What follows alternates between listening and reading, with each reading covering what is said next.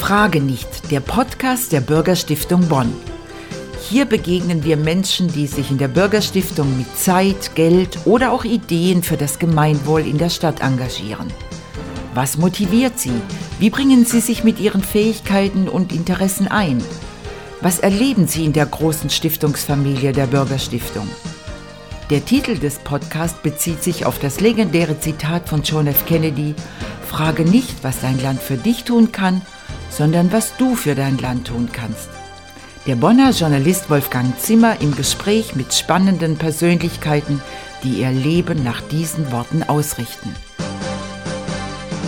Heute geht es zum einen um die Bonner Bürgerstiftung selbst und zum anderen um Bildung. Ein sehr wichtiger Bereich in der Bürgerstiftung, meine Gesprächspartnerin ist Renate Hendricks, eine sehr engagierte Frau, die mir in ihren unterschiedlichen Tätigkeiten im Laufe meines Berufslebens immer mal wieder begegnet ist. Als Kommunalpolitikerin, als Landtagsabgeordnete, als ehrenamtliche Elternvertreterin. Hier und heute vor allem als Mitglied des Stiftungsrates der Bonner Bürgerstiftung und als Schirmherrin des Bonner Bildungsfonds. Ich grüße Sie. Herzlichen Dank, Herr Zimmer, für die nette Einladung. Ich grüße Sie auch. Fangen wir mit dem Stiftungsrat an. Ist das ein Kontrollorgan? Kann man das so sagen? Natürlich ist der Stiftungsrat, so wie er angelegt ist, ein Kontrollorgan. Aber wie die Zusammensetzung des Stiftungsrates ist, betrachte ich uns auch vor allen Dingen auch als Beratungsorgan, weil wir aus den unterschiedlichen Bereichen der Stiftungen auch zusammenkommen, den Blick auf die Arbeit der Stiftung haben und immer wieder auch mal eine Beratung geben können in die Frage der Weiterentwicklung oder zu einzelnen Akzenten der Stiftung. Beratung für die Stiftung oder für die Stifter? Also ich bin immer der Meinung, wenn es eine Beratung für die Stiftung ist, ist es auch eine Beratung für die Stifter, weil die Stifter selber ja im, in der Stiftungsratssitzung eigentlich nicht anwesend sind. Aber natürlich fühlen wir uns auch im Sinne der Stifter verantwortlich. Es gibt ja manchmal so eine Skepsis, Stiftungen sind eine gute Sache, aber kommt mein Geld auch wirklich da an, wo ich es gerne hätte? Gibt es Stifter oder potenzielle Stifter, die da Beratung nötig haben?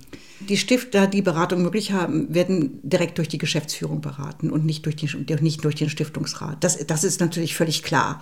Und das wird auch intensiv, erfolgt auch intensiv und ich glaube auch sehr gut, so wie ich die Geschäftsführung der Bürgerstiftung einschätze. Warum die Bonner Bürgerstiftung? Sie haben ja eine Menge Erfahrung, sowohl in der Politik als auch im ehrenamtlichen Engagement. Sie haben ja sehr viel schon gemacht und haben sich jetzt ausgerechnet für die Bonner Bürgerstiftung noch entschieden. Hatte das einen besonderen Grund?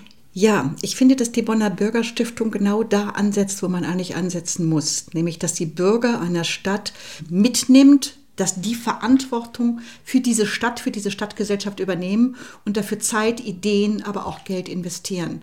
Und wie anders könnte eine Stadtgemeinschaft vernünftig zusammenwachsen und auch Verantwortung füreinander haben, als wenn die Bürger einer Stadt das füreinander tun? Kann man die Bonner Bürger dazu bewegen, damit zu machen?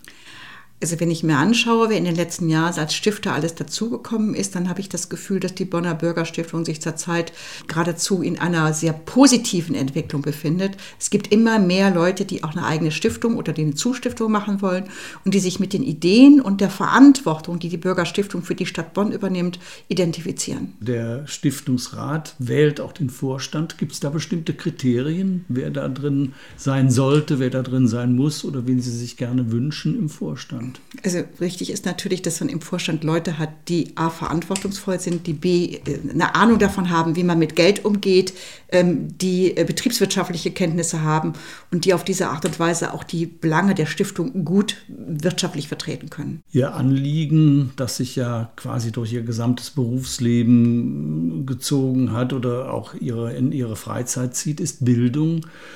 Bildung ist Ländersache. Sie waren zwölf Jahre lang Landtagsabgeordnete. Können Politikerinnen etwas bewegen? Das ist eine ganz schwierige Frage, die Sie mir da gerade stellen, Herr Zimmer, weil ich habe ja nun beide Seiten kennengelernt. Ich habe sozusagen die außerparlamentarische Opposition viele Jahre bespielt, nämlich fast 30 Jahre meines Lebens. Ähm, und ich habe dann hinterher als Politikerin gearbeitet. Ja, man kann in kleinen Teilen bestimmte Dinge umsetzen. Aber ich habe manchmal das Gefühl, dass man über die Oppositionsarbeit schneller und schnell an seine Ziele kommt, als wenn ich das in dem sehr langsamen Prozess der Politik mache. Also ich will einfach mal ein Beispiel nehmen. Wir haben uns lange darüber gestritten, ob Kinder nun sozusagen mit einem Eignungsgutachten nach der Grundschule die weiterführende Schule besuchen dürfen, nur oder ob es sozusagen der Elternwille, der ist am Ende entscheidet.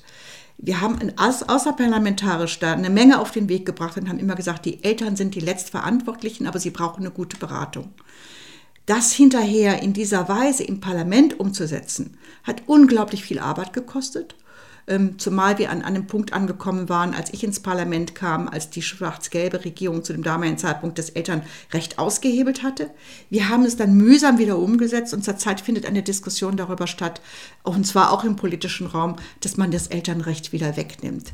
Also mit anderen Worten, es ist als Politiker deutlich schwieriger, bestimmte Dinge wirklich ähm, dauerhaft zu implementieren, als für Eltern sozusagen dauerhaft für ihre Rechte. Das ist natürlich eine schwierige Frage. Elternrecht, Kinderrecht. Wer, wer bestimmt das Kinderrecht, das Kindeswohl? Sind das wirklich in erster Linie die Eltern? Nach dem, Grundges oder, nach dem, nach dem Grundgesetz sind es zunächst mal die Eltern. Und das finde ich auch richtig, weil die Eltern eine natürliche Verantwortung haben.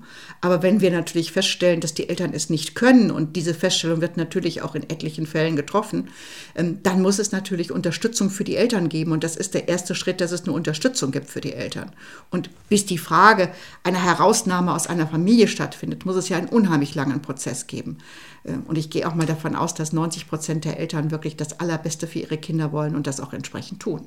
Ja, im Extremfall geht es natürlich um die restlichen 10 Prozent, die erziehungsunfähig sind und wo wirklich das Kindeswohl manchmal nicht so im Vordergrund steht, habe ich den Eindruck. Das, das, ist richtig. Aber da, glaube ich, müssen wir, und da werden wir sicherlich auch im Gespräch heute noch dazu kommen, ähm, A, Unterstützung geben, B, Begleitung geben. Und das machen ja einige Bonner Schulen, gerade auch in Problemvierteln, in Brennpunktvierteln, ausgesprochen gut, dass sie nämlich die Eltern als Partner anerkennen, sie mitnehmen, sie stärken und damit sie in die Lage versetzen, für ihre Kinder die richtigen Entscheidungen zu fällen. Und schon sind wir beim Bonner Bildungsfonds, deren Schirmherrin, Sie, sagt man also eigentlich noch Schirmherrin oder sagt man Schirmfrau? Also ich finde das Wort Schirmherrin ziemlich problematisch, muss ich wirklich sagen, weil das Wort Herr ist, hat ja sozusagen im Sinne des Schirmes immer so etwas ähm, ja, Abgehobenes, würde ich fast meinen. Ähm, Schirmfrau wäre vielleicht besser zu sagen, aber. Äh, Gut, Sie kümmern sich um den Bonner Bildungsfonds. Vielleicht sollten wir erstmal erklären, was das ist. Also der Bonner Bildungsfonds ist von Dr. Temhoff auf den Weg gebracht worden. Wir haben damals übrigens noch in meiner Funktion als Landtagsabgeordnete äh, über die Notwendigkeiten auch gesprochen, die Kinder haben, die eben in nicht so stabilen Verhältnissen aufwachsen, ähm, die aus ärmeren Umgebungen kommen, die in problematischen Stadtteilen aufwachsen. Und er hat das, finde ich, fantastisch aufgenommen und hat gesagt, ich muss für diese Kinder was tun. Und ich glaube, das ist eines der wesentlichen Punkte, die der Bildungsfonds hat, dass er nämlich Kindergärten und Schulen unterstützt, indem er die Erzieherinnen und die Lehrer in den jeweiligen Institutionen stärkt, Dinge zu tun, die sie finanziell nicht tun könnten, wenn der Bildungsfonds nicht da wäre. Das mhm. heißt mit anderen Worten, es gibt einen Etat für die Einrichtungen und damit können dann auch die Erzieher und die Lehrer über diesen Etat verfügen und den im Sinne der Kinder einsetzen.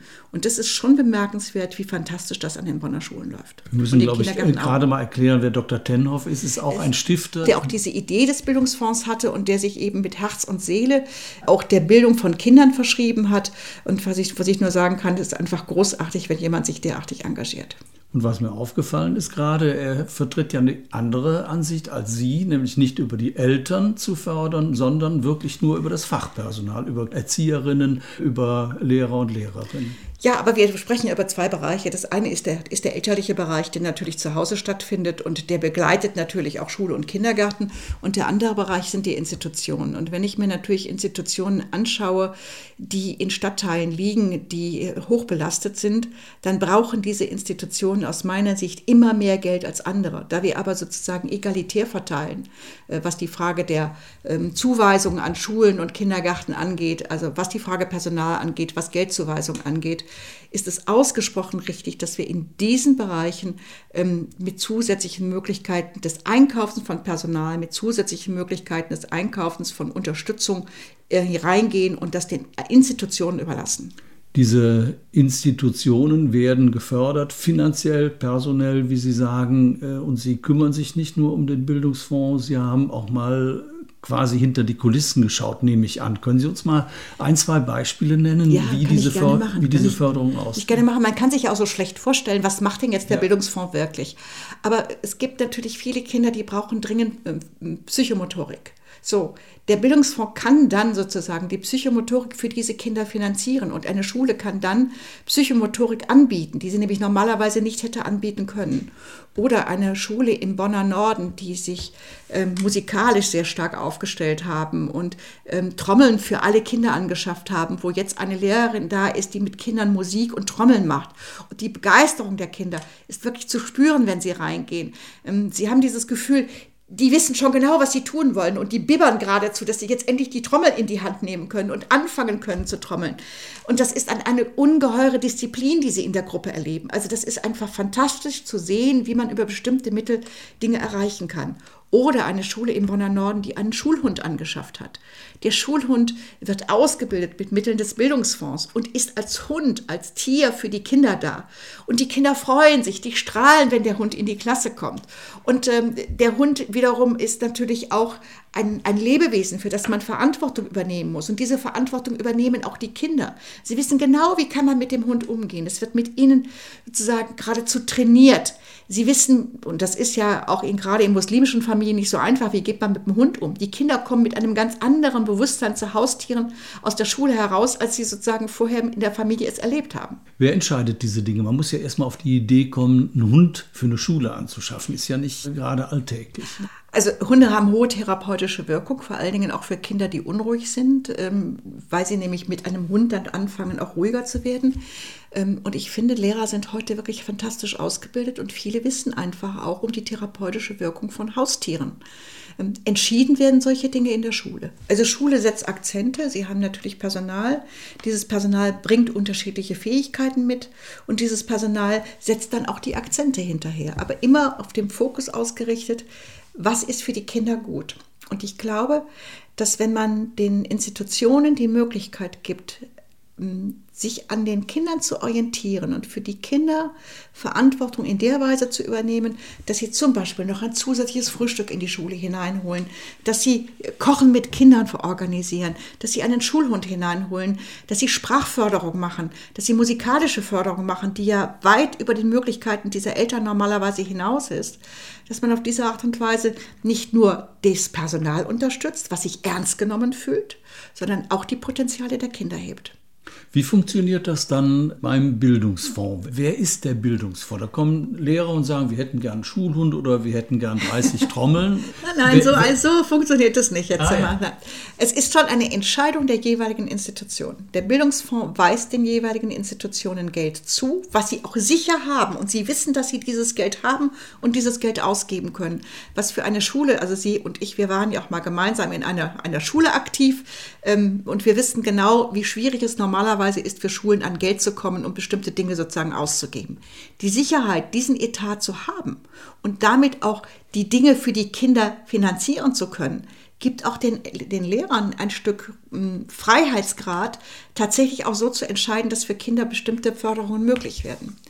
Dieses Geld wird zugewiesen vom Bildungsfonds, nicht an alle Schulen, sondern nur an Schulen, die ähm, nach einem bestimmten Index mit der Stadt Bonn gemeinsam in der Stadt Bonn identifiziert werden. Und dann erhalten die Schulen das Geld und können in diesem Jahr frei über das Geld verfügen. Das heißt, die Entscheidung, was mit dem Geld gemacht wird, entscheiden die Fachleute, Lehrerinnen und Lehrer, Erzieherinnen ja. oder Erzieher in der Kindertagesstätte. Ja. Also die inhaltliche Entscheidung obliegt der Schule und das finde ich oder dem Kindergarten, das finde ich auch unglaublich richtig. Also ich habe zum Beispiel teilgenommen an einem, einer Malstunde, einer Zeichenstunde im Kindergarten, wo die Kinder, sozusagen, man konnte so richtig sehen, wie sie so langsam frei wurden. Die haben anderthalb Stunden intensivst gemalt und sich mit dem Thema Ernie oder wie sieht Ernie aus auseinandergesetzt, was ja sehr kindgerecht ist. Ja. Die unterschiedlichen Ernies wurden dann hinterher ähm, auch aufgehängt und man konnte auch über die Zeichnungen erleben, wie weit Kinder tatsächlich fortgeschritten sind oder aber auch, wie weit sie auch sich in einer solchen Stunde weiter bewegen. Also die Auseinandersetzung mit Farbe, die Auseinandersetzung mit Form, das Gespräch auch mit den anderen Kindern darüber, warum machst du das jetzt so und ich mache das so und was sie da hinein interpretiert haben.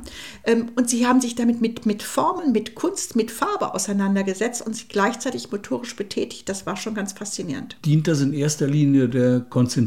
Konzentrationsfähigkeit oder ist das nur ein Nebenprodukt der Förderung? Also die Konzentrationsfähigkeit ist ein Nebenprodukt. Es ist eigentlich das Produkt, dass sie Freude haben, was selber herzustellen, mit Pinseln und Farbe umzugehen, ähm, flächig zu gestalten, wahrzunehmen, weil sie müssten ja einen Ernie beobachten, um festzustellen, was hat er eigentlich alles, seine Ohren, seine Haare, seine, seine, sein Mund, wie sieht seine Kleidung aus, wie sieht der Pullover aus, gestreift oder nicht gestreift. Ähm, das wird mit den Kindern zunächst mal trainiert. Guckt es euch genau an, schaut genau hin. Ähm, und das ist natürlich äh, auch die Schulung der Beobachtungsgabe. Ne? Wie eng ist die Zusammenarbeit zwischen äh, Lehrern, Lehrerinnen und dem Bildungsfonds? Also die Lehrer und Lehrerinnen sind frei in der Entscheidung, was sie tun. Ähm, aber wir bitten natürlich als Bildungsfonds immer ein bisschen zu, dass wir informiert werden, was gemacht wird. Ähm, und ähm, wir wissen in der Zwischenzeit, dass Lehrer und Lehrerinnen und auch Kindergärtnerinnen oder Erzieherinnen hochverantwortlich mit dem Geld umgehen. Deshalb wollen wir jetzt auch nicht mehr so einzelne spezifische Berichte haben, aber wir möchten natürlich schon wissen, was gemacht wird und einen Bericht haben, was in dem, in dem Jahr gemacht worden ist. Und wir gucken natürlich auch immer wieder selber rein, denn wir haben ja die Paten, die mit den jeweiligen Schulen zusammenarbeiten.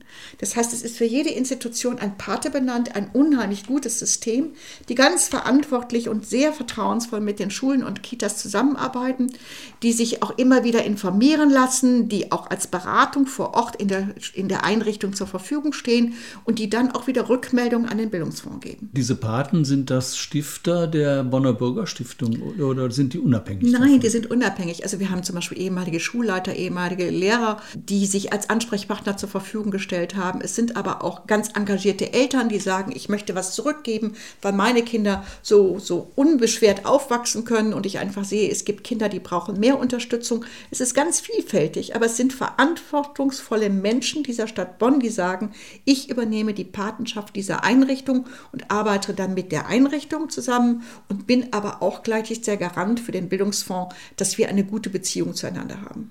Jetzt haben Sie mich davon überzeugt, dass ich Geld geben will in die Bonner Bürgerstiftung. Kann ich sagen, ich hätte aber bitteschön gern, dass mein Geld im Bildungsfonds landet? Ja, das können Sie sagen. Also die Bürgerstiftung hat ja viele Unterstiftungen, sie hat viele Zustiftungen. Sie können immer sagen, sich eine der Stiftungen aussuchen. Wenn Sie genügend Kapital mitbringen, können Sie auch eine eigene Stiftung machen. Und ansonsten machen Sie vielleicht eine Zustiftung oder eine Unterstiftung. Und äh, Sie können natürlich auch jederzeit spenden. Es sind auch kleine Beträge herzlich willkommen. Es müssen also nicht jedes Mal Tausende sein, sondern Menschen, die sagen, ja, ich möchte was für Bildung tun, können zum Beispiel sagen, ja, ich gebe was für den Bildungsfonds oder ich gebe was für Kinderrechte möchte. Das sind ja ganz viele unterschiedliche Aktivitäten, die die Bürgerstiftung anbietet. Sie haben sie eben erwähnt, wir haben uns kennengelernt als Eltern, als unsere Kinder gemeinsam im Friedrich-Ebert-Gymnasium waren. Sie haben fünf Kinder großgezogen, mhm. Sie haben Politik gemacht, Sie waren auch berufstätig. Woher kommt diese Unrast? Ich glaube, es ist gar nicht Unrast, sondern es ist die Notwendigkeit zu sehen, dass man ähm, diese Gesellschaft nur dann verändern kann, wenn man sich selber mit einbringt. Man kann nicht nur delegieren an andere das ist äh, vielleicht eine Haltung, die heute weit verbreitet ist, aber ich glaube, wenn man was verändern will, muss man selber sozusagen eintreten, man muss sich engagieren und man muss auch Menschen mitnehmen. Also das habe ich ja in mehreren Dingen getan. Wir erinnern an das Pädagogische Zentrum im Friedrich-Ebert-Gymnasium, wo ich ja dann den Deal mit Herrn Sander damals ausgehandelt habe. Ähm, wir zahlen die Zinsen und deshalb wird das Pädagogische Zentrum früher gebaut, wo die Stadt sich auf den Deal eingelassen hat. Sie wissen noch, wir Eltern haben gesponsert, wir sind gelaufen, wir haben Kuchen gebacken und und und. Aber sie müssen natürlich begeistern und mitnehmen können. Ähm, und das habe ich in vielen anderen Dingen auch getan. Oder als ich zum Beispiel das Schullandheim Brühl-Lützing übernommen habe und gesagt habe, es kann nicht sein, dass die Stadt das schließt. Es geht nicht, dass wir eine so wertvolle Einrichtung für Kinder in dieser Stadt verlieren. Auch da habe ich überzeugt und mitgenommen. Ähm, ich bin der Meinung, dass wir viel mehr von solchen Menschen brauchen, die sich einsetzen und die nicht nur für sich selber leben, dann wird unsere Gemeinschaft besser und unser Gemeinschaftsleben besser. Und deshalb ist auch die Stiftung ein sehr guter Weg, auf diese Art und Weise die Stadt Bonn voranzubringen, die Bürger verantwortlich mitzunehmen und ihnen Möglichkeiten geben, sich selber einzubringen. Wenn man mal durch einen Umkehrschluss an die Sache rangeht, wenn Sie sagen, wir brauchen viel mehr Menschen, die sich da engagieren, gerade im Bereich Bildung, heißt das auch, dass da was schief läuft an der staatlichen Bildung? Ja, ich, ich glaube schon. Das ist auch ein, einer der Gründe gewesen, warum ich mich im Bildungsbereich im Landtag beschäftigt habe. Ähm, ich glaube, wir müssen sehr viel stärker schauen, wie einzelne Institutionen aufgestellt sind. Also wenn man sich ein Stadtbild wie Bonn anguckt, dann haben wir Schulen, denen geht es richtig gut. Es gibt Schulen, denen geht es nicht gut. Es gibt Schulen, in denen ist es ein Problem, dass die Schüler überhaupt ein Frühstück morgens mitbringen. Und wir haben andere, wo die Schüler an den Kiosk gehen und sich für etliche Euro was einkaufen. Das wissen wir alle, dass das so ist.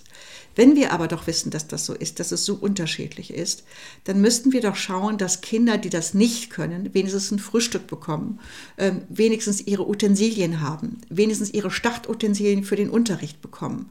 Und da glaube ich, muss man als Stadtgemeinschaft einsetzen und was tun, aber auch die Politik muss hier an dieser Stelle was tun.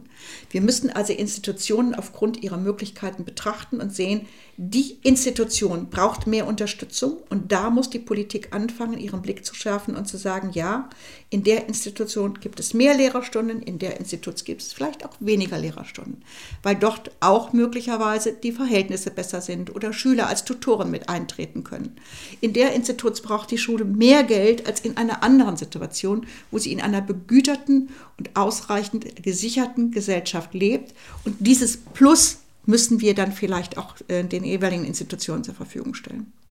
Sie waren ja nun auch Politikerin lange Zeit, von 2005 bis, bis 2017 17, mhm. haben Sie für die SPD im Landtag gesessen.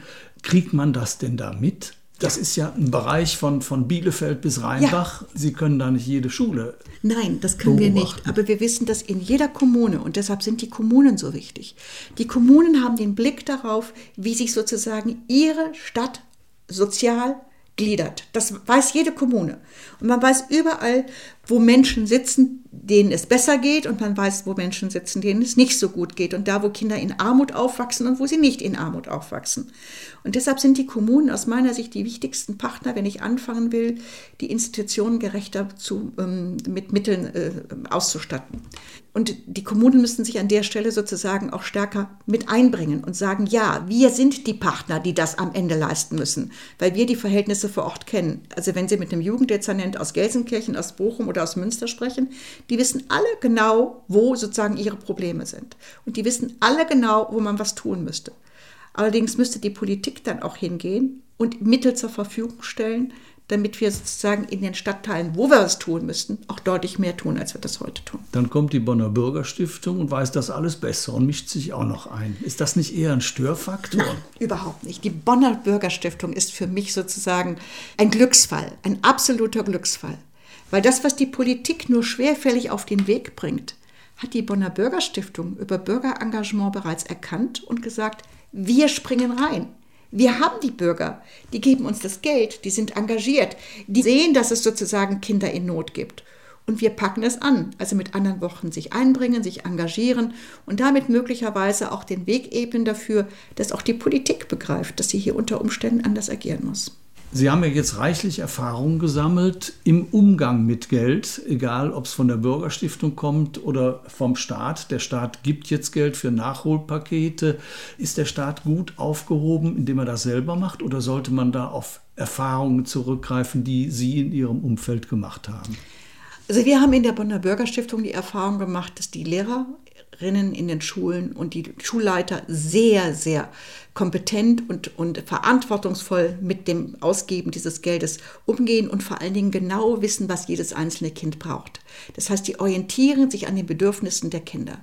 Deshalb meine ich, dass man diese Erfahrungen auch beim Einsetzen der Nachholpakete dringend benutzen sollte, den Schulen das Geld zu geben und sie sozusagen zu beauftragen, jetzt auch die, das Nachholen von Stoff, das Nachholen von Lernen selbstständig zu organisieren und sie vielleicht möglicherweise nur darin zu unterstützen, Personen auch zu gewinnen, die das tun, aber nicht sozusagen das staatlicher Seite zu organisieren. Ich glaube, es sind die richtigen Partner, diejenigen, die das vor Ort können und die die Kinder kennen. Die Lehrer und Lehrerinnen, ja. meinen mhm. Sie, ja. ja. Können die das wirklich entscheiden für ihre eigene Schule oder muss das nicht, ich sag mal, von oben herab für die gesamte Region entschieden werden? Ich wehre mich in der Zwischenzeit dagegen, von oben herab für eine Region zu entscheiden, weil jeder Standort unterschiedlich ist und weil ähm, natürlich die Beträge, die zugewiesen sind, sind sozusagen egal, egalisiert, das ist völlig klar. Aber dann muss sozusagen eine Schule die Möglichkeit haben zu sagen, das Kind braucht das und das Kind braucht das und das Kind braucht das. Ähm, wir, sonst gehen wir wieder darin unter, dass wir Geld mit der Gießkanne verteilen und es nicht passgenau ankommt. Frau Hendricks, vielen Dank für das interessante Gespräch. Ich danke Ihnen auch.